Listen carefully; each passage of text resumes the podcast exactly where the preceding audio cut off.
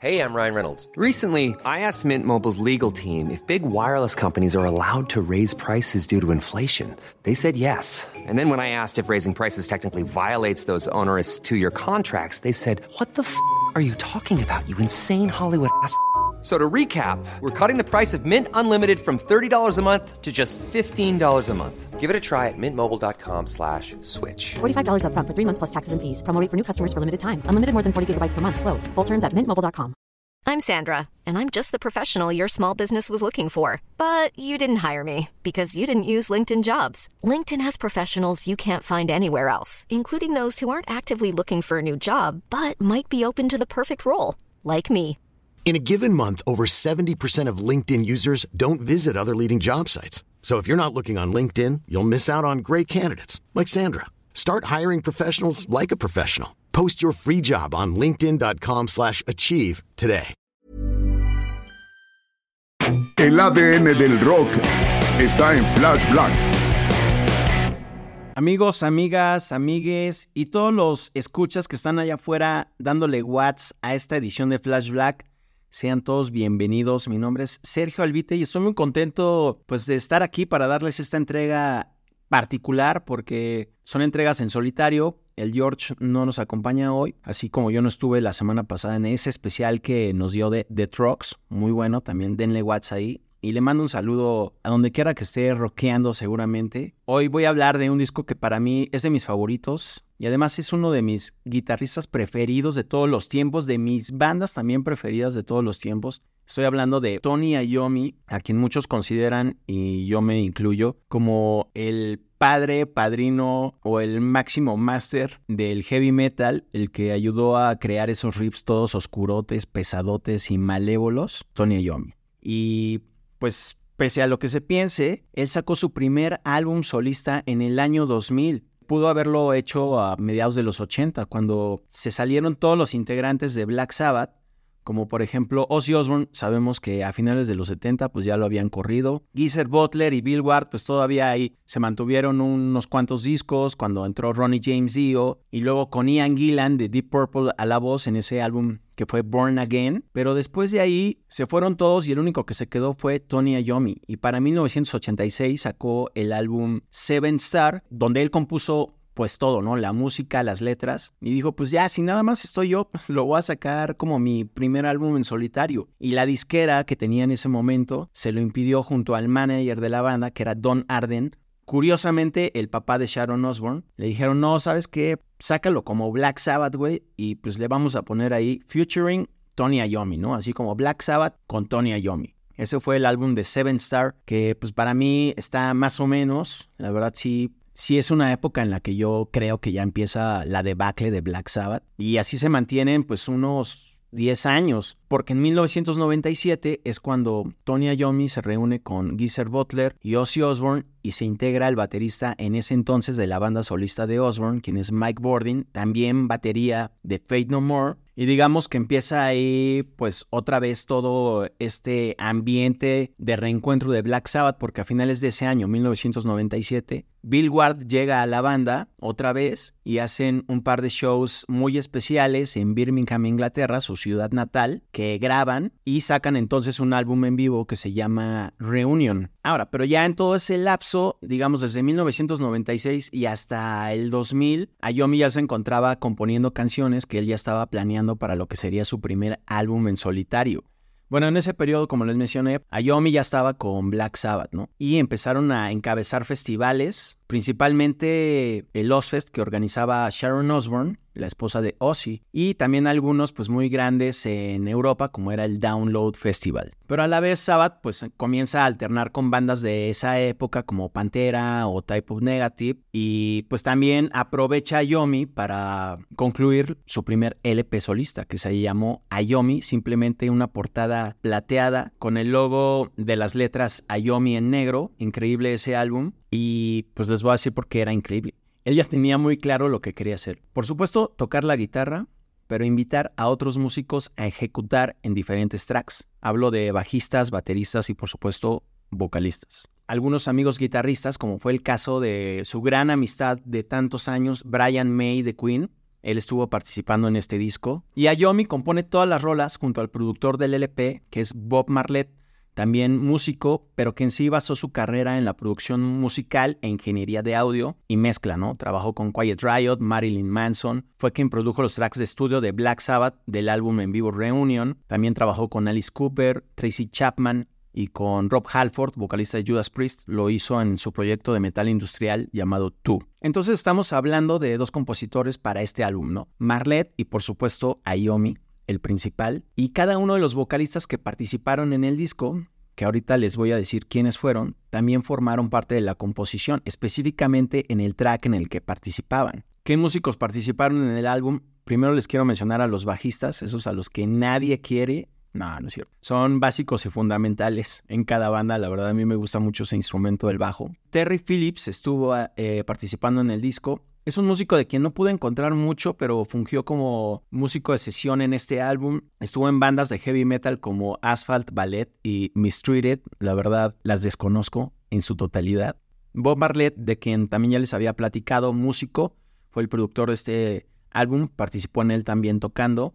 Lawrence Cottle, otro músico de sesión contratado para este LP, tocó por ejemplo con Eric Clapton en los 80, pero él principalmente se caracterizó por tocar en discos de jazz y, jazz fusion. Él grabó en casi todos los cortes del LP. Y el último bajista invitado, uno de una banda que me gusta mucho, Ben Shepard de Soundgarden.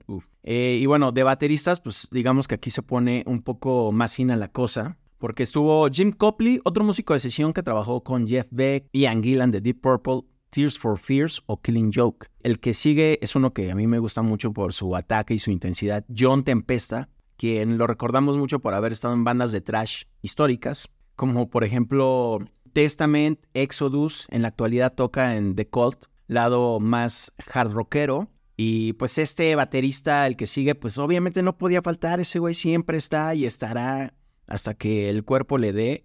Eh, Dave Grohl, él también participó en este disco. En el corte que yo creo es el mejor del disco. En lo personal es mi preferida y es la que yo considero la mejor. Y pues no solo tocó la batería, sino que también la cantó y les voy a contar una anécdota más adelante sobre eso. Otro baterista que también participó fue Kenny Aronoff, eh, músico también de sesión, reconocido por haber tocado con John Fogerty de Creedence Clearwater, Bob Dylan, Bruce Springsteen, Eric Clapton también, Sting, Lady Gaga. No, pues ese güey tiene gran historial. Creo que también ahí le dio un rato con, con Lenny Kravitz. Integrantes de Black Sabbath pues tenían que estar en este disco, ¿no?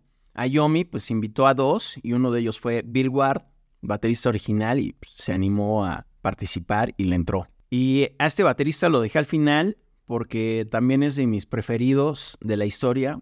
Me gusta mucho su ejecutar. Estoy hablando de Matt Cameron de Soundgarden.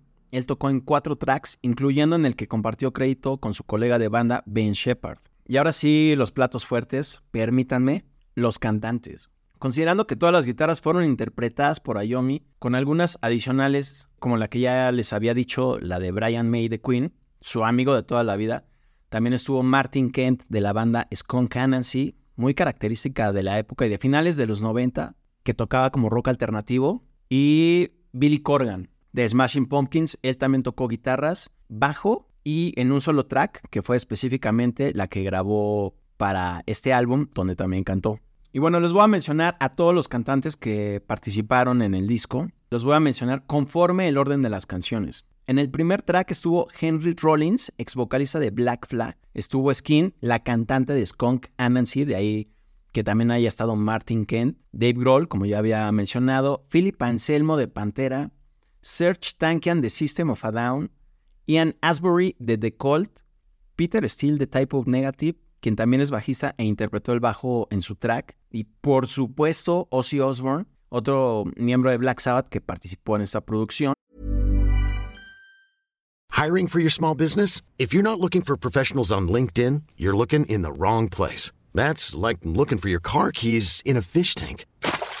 LinkedIn helps you hire professionals you can't find anywhere else, even those who aren't actively searching for a new job but might be open to the perfect role. In a given month, over 70% of LinkedIn users don't even visit other leading job sites. So start looking in the right place. With LinkedIn, you can hire professionals like a professional. Post your free job on linkedin.com slash achieve today.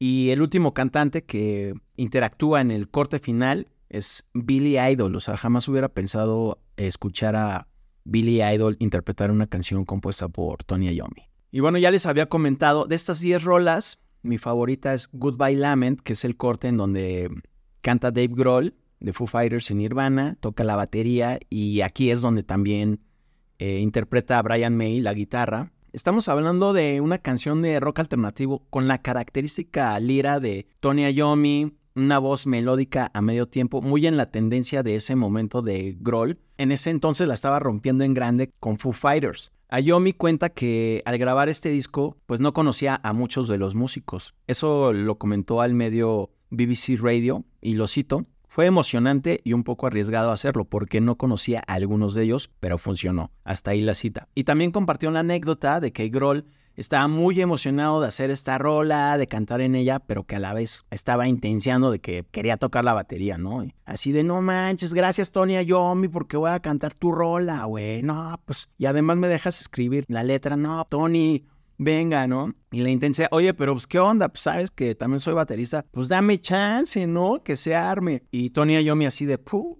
Dice que fue algo incómodo porque él ya, ya tenía todo armado junto con el productor. Le dijo, no, es que sabes qué, es que Matt Cameron pues la va a tocar en este corte, lo siento, güey. Pero que Grohl le dijo, no, no, no, yo voy a tocar la batería, tú sabes que soy bataco, pues le voy a dar, güey. Pues o sea, ya, haz lo que tengas que hacer para que yo toque, güey. Entonces dice que fue algo muy incómodo porque Grohl estaba empeñado en tocar la batería, pero que al final terminó haciéndolo. Ayomi habló con el productor y pues se armó. Es una rola, en mi opinión, muy moderna para esa época. Estamos hablando de un momento en el que el nu metal pues comenzaba a dominar las listas de popularidad con bandas como Korn, Godsmack, Limp Bizkit y también se empezaba a asomar por ahí System of a Down. Por eso mismo es que ahora menciono el, el siguiente track destacado que es Patterns, que es donde canta Serge Tankian, que empieza con una secuencia que da la pauta para la guitarra. La verdad es que no pude evitar eh, encontrar cierta similitud con un corte de Black Sabbath como es el de Iron Man. Tiene unas pinceladas ahí y unas voces muy melódicas de Tankian en el coro. Otro cantante que estaba muy en boga en esa época, pues era Phil Anselmo de Pantera, eh, vocalista mm, que además figuraba mucho no solo por su calidad de interpretación, sino también porque estaba en la banda más grande del momento. Digamos que Pantera ocupó el lugar de pesadez que tenía Metallica, porque estos últimos pues estaban pues muy eclécticos, ¿no? Habían hecho Load, Reload, pues estaban en otras ondas. Y Pantera, digamos que era más contundente en sonido y estaba aprovechando ese momento, ese espacio que dejó libre Metallica. Él participa en la canción Time Is Mine e incluso compuso otras dos con Ayomi que no entraron al disco porque, como el guitarrista dijo, solo podía quedar una canción de cada vocalista en el álbum. Solo metieron esa, pero hay otro track que se llama Inversion of the Saviors que sí se grabó y se puede encontrar en YouTube. Es una rola más rápida y pesada, muy parecida, por ejemplo, a un corte de Pantera e intensidad, pero con un riff, en mi opinión, muy parecido al de eh, Sabbath Bloody Sabbath de Black Sabbath. Hay una buena mezcolanza de vocalistas en esta producción. Y eso me gusta mucho, ¿no? Digamos que mezclan épocas. Está Ian Asbury de The Cult de los 80, así como Billy Idol, Billy Corgan de los 90, y si ya nos vamos a los 2000, pues está Serge Tankian, que iba a ser como parte de los rostros conocidos de esa década, ¿no? Eh, por cierto, en ese corte que canta Ian Asbury, que se llama Flame On, Ayomi se avienta un gran solo. Además, coquetea en este track con sonidos industriales a la Trent Reznor y Nine Inch Nails, que pues de alguna manera creo que fue un guiño a la música contemporánea de ese entonces. Creo que mi segunda rola favorita de este disco es Black Oblivion, que tiene un riff muy parecido a la que hizo Ayomi con Black Sabbath para el disco de Reunion, donde aportaron y compusieron dos tracks inéditos. Uno de ellos era Psycho Man. Se parece un poquito el riff a esa de Black Oblivion. Psycho Man es lenta y rápida. Black Oblivion también, de hecho es larguísima, dura 8 minutos. Y ahí interpreta Billy Corgan la voz, eh, guitarras eh, rítmicas y el bajo. Además, como canta Billy Corgan en esta canción se parece mucho, creo yo, a la de Bullet with Butterfly Wings de Smashing Pumpkins. Es pesada y bien potente. Creo que de inicio Corgan se suena un poquito muy a Ozzy, pero ya después como que ya le mete más de su estilo, ¿no? Toda la rola pues pasa por muchas variantes. Por eso creo que también esos ocho minutos se pasan muy rápido. Y bueno, ya que hablamos de Ozzy, pues la canción que hace con él Who's Fooling Who, con ciertos aires de Children of the Grave, también de Black Sabbath, sobre todo hacia el final del solo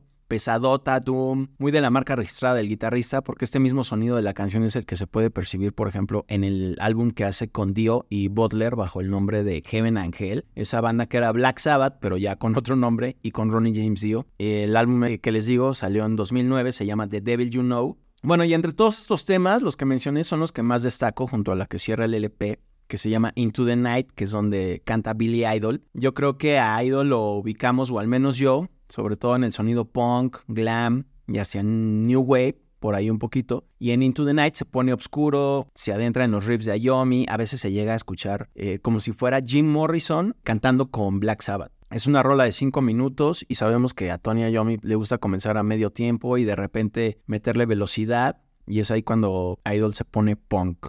En sí creo que todo el disco es un álbum a medio tiempo, difícilmente se van a encontrar con algo veloz. Y eso es algo que siempre ha caracterizado al músico, ¿no? Desde su estancia en Black Sabbath hasta lo que hizo en Kevin Angel, su siguiente álbum en solitario que salió en 2005 que se llamó Fused y donde solo tuvo a un cantante que fue Glenn Hughes y también un estilo muy parecido eh, de guitarras a lo que fue el último disco de Black Sabbath, que fue 13 de 2013. Tristemente, este álbum de Ayomi no está en Spotify y la neta es que me arrepiento mucho de no haberme comprado el disco cuando salió, la verdad. Lo hice muy mal. Pero la buena noticia es que está en YouTube.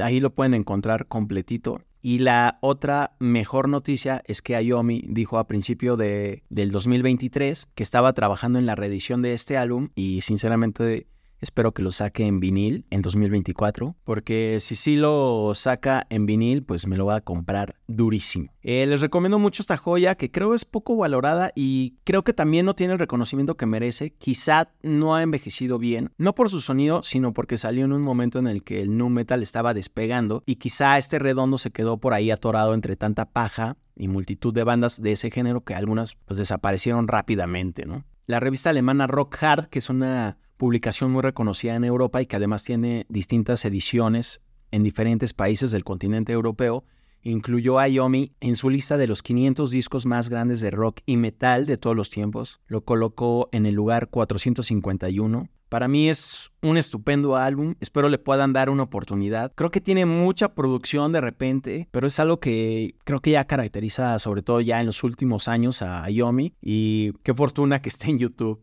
estupendo álbum y no les quito más su tiempo, gracias por haber llegado hasta aquí y si este contenido les gustó, regálenos su like en YouTube, activen las notificaciones, si no están suscritos pues ojalá le puedan dar watts, también regálenos sus comentarios, ya los pueden dejar también en Spotify, denle amor a Flash Black en redes sociales, no solo con sus comentarios, sino también qué opinan sobre estas entregas en solitario que estamos haciendo. Estamos en Instagram como arroba flashblackpod, en TikTok como arroba flashblackpodcast y a mí me encuentran en Twitter como arroba albuitre y con la misma dirección en Instagram. Y por supuesto, denle también amor al George, que se rifa grandes eh, entregas en solitario, como la que nos dio de The Trucks. Ahí lo encuentran como arroba Medinaudio en Twitter e Instagram. Gracias, nos vemos pronto amigos. Rock por siempre. Dios los hace, nosotros los juntamos. Flash Black.